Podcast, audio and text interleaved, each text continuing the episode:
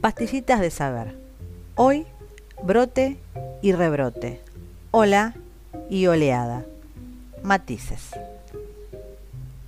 Las palabras brote y rebrote, por un lado, y ola y oleada, por otro, se emplean a menudo de forma indistinta, pero encierran matices que conviene tener en cuenta para una redacción más exacta.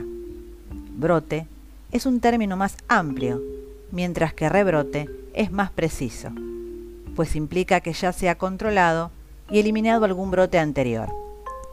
En la situación actual, es válido afirmar que vuelve a haber brotes en una localidad o que hay rebrotes o nuevos brotes en las últimas semanas. En suma, allá donde es adecuado emplear rebrote, también lo es optar por brote, pero si se alude a un primer brote, no es apropiado utilizar rebrote.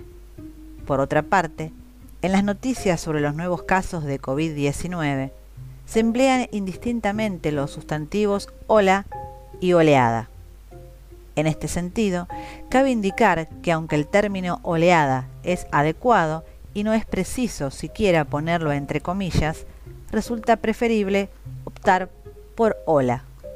La voz ola, que puede considerarse sinónima de fase, empezó a utilizarse por su parecido con el movimiento característico de subida y bajada de las olas del mar.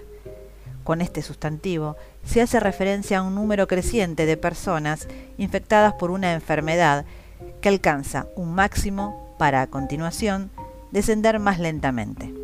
Puede decirse, en definitiva, que todos los países afectados han sufrido una primera ola de coronavirus y que algunos de los que se venían recuperando y habían alcanzado la llamada nueva normalidad se están enfrentando ahora a nuevos brotes y se preparan para segundas y terceras olas.